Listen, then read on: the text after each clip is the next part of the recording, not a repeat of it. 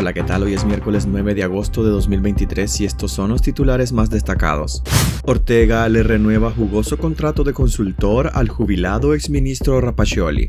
La incidencia del dengue se dispara a 943 casos por cada 100.000 habitantes. Es la tasa más alta de la región. Embajadora de Estados Unidos en Costa Rica advierte a migrantes irregulares que serán devueltos. Las tortugas marinas invaden las playas de Chacocente y La Flor, llegan hasta 4.000 por noche. El Huipil, nuevo patrimonio inmaterial, artístico y cultural de Nicaragua. Soy Edwin Cáceres y les doy la bienvenida. Ortega le renueva jugoso contrato de consultor al jubilado exministro Rapaccioli. El exministro de Energía y Minas, Emilio Rapaccioli, encarna el sueño imposible del jubilado promedio nicaragüense. Además de recibir el pago correspondiente de su retiro laboral, por tercer año consecutivo ha conseguido una consultoría, sin obligaciones de horario, que le genera ingresos que superan los 2 mil dólares mensuales, un salario que es abismalmente superior al que cobra un trabajador promedio. Su empleador, Daniel Ortega, el cargo, consultor especialista en temas energéticos con énfasis en fuentes renovables. Según se lee, la consultoría adjudicada al exministro de Energía y Minas es por un monto anual de 901.054 córdobas con opción a renovación al término del contrato, ordenado en la resolución 122-07-2023, bajo los mismos términos del primer acuerdo que firmó en 2021, tras pasar a jubilación. De acuerdo con el acta de adjudicación del contrato, Rapaccioli no tuvo competidores, pues fue el único oferente de la licitación. Un elemento sospechoso, dice un experto en contrataciones públicas. El consultor presta el supuesto servicio desde hace tres años y resulta ser el único que concursó por el contrato. Esto advierte que se trata de un mero trámite, un machote que al final deja en evidencia la falta de transparencia en el proceso. Con este contrato Rapaccioli cobrará un salario mensual promedio de 75.087 córdobas, que al cambio oficial ronda los 2.050 dólares. La incidencia del dengue se dispara a 943 casos por cada 100.000 habitantes. Es la tasa más alta de la región.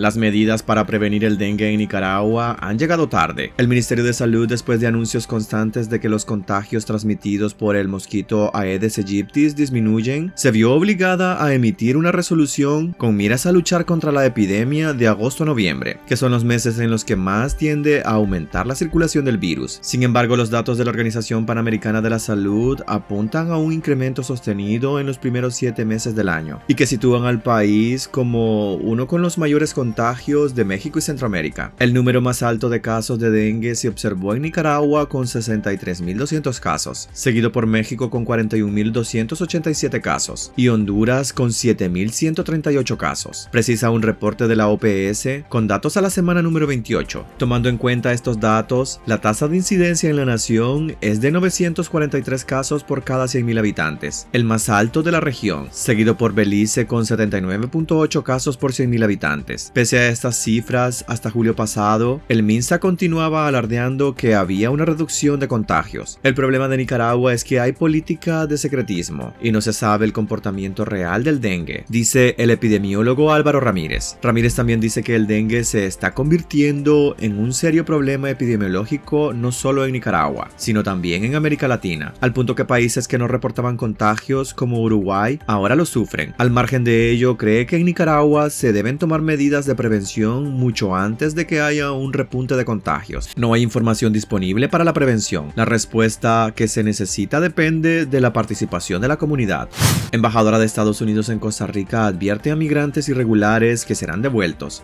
La embajadora de Estados Unidos en Costa Rica, Cynthia Telles, advirtió a los migrantes que se movilizan por Centroamérica que serán devueltos si ingresan a suelo estadounidense de manera irregular y además se exponen a otras consecuencias legales. La orden migratoria estadounidense de salud pública se terminó el 11 de mayo, pero de todos modos Estados Unidos va a reforzar sus leyes migratorias para procesar y devolver rápidamente a quienes hayan llegado a la frontera de manera irregular, expresó la embajadora en un comunicado. La diplomática insistió a los migrantes que por su seguridad no le crean las mentiras a los traficantes, pues se exponen a extorsiones, secuestros y situaciones que ponen en riesgo sus vidas, y que Estados Unidos está trabajando en acciones para la migración segura, ordenada y humana. Los migrantes que no cumplan con las leyes vigentes serán devueltos por las autoridades estadounidenses en cuestión de pocos días o semanas, y además quienes ingresan sin cumplir los requisitos legales podrían enfrentar consecuencias muy severas que incluyen la prohibición de reingresar a Estados Unidos por cinco años y hasta enfrentar cargos criminales. Este mensaje surge en momentos en que Costa Rica registra un incremento en la entrada de migrantes desde Panamá, principalmente venezolanos, que transitan por el continente con el objetivo de llegar a Estados Unidos.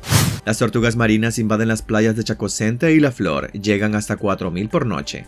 Las tortugas marinas en peligro de extinción empezaron a llegar en masa a las costas del Pacífico de Nicaragua, informó el Ministerio del Ambiente y Recursos Naturales Marena. Con la cantidad de 1.300 hembras andantes de la especie Paslama, ha iniciado en el refugio de vida silvestre Río Escalante Chacocente en Carazo la primera arribada masiva de tortugas marinas para el periodo 2023-2024. En Nicaragua es conocida como temporada de arribadas, la llegada masiva de tortugas marinas, y va de julio a enero. Este fenómeno solamente ocurre en siete playas del mundo, y de estas, dos están en Nicaragua. Las playas nicaragüenses preferidas por las tortugas marinas son Chacocente y La Flor. Cualquiera de estas pueden recibir hasta 4.000 tortugas en una sola noche. En el refugio de vida silvestre La Flor, ubicado en el municipio de San Juan del Sur del departamento de Rivas, en el Pacífico de Nicaragua, han arribado 3.022 tortugas marinas entre el sábado y el lunes pasado. La observación de las arribadas solamente es permitida bajo supervisión del ejército de Nicaragua y la policía y con estrictas normas de seguridad y comportamiento.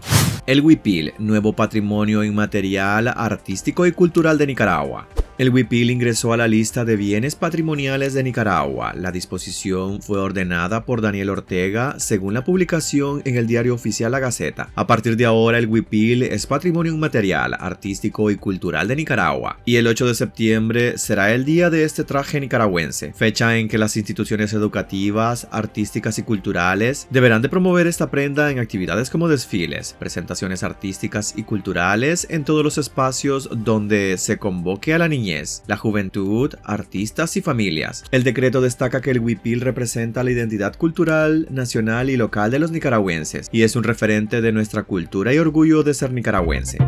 Gracias por acompañarnos este día. Recuerden visitar nuestra web despacho505.com para ampliar y conocer más noticias y también nuestras redes sociales. Nos puedes encontrar como Despacho 505. Que tengan un excelente miércoles.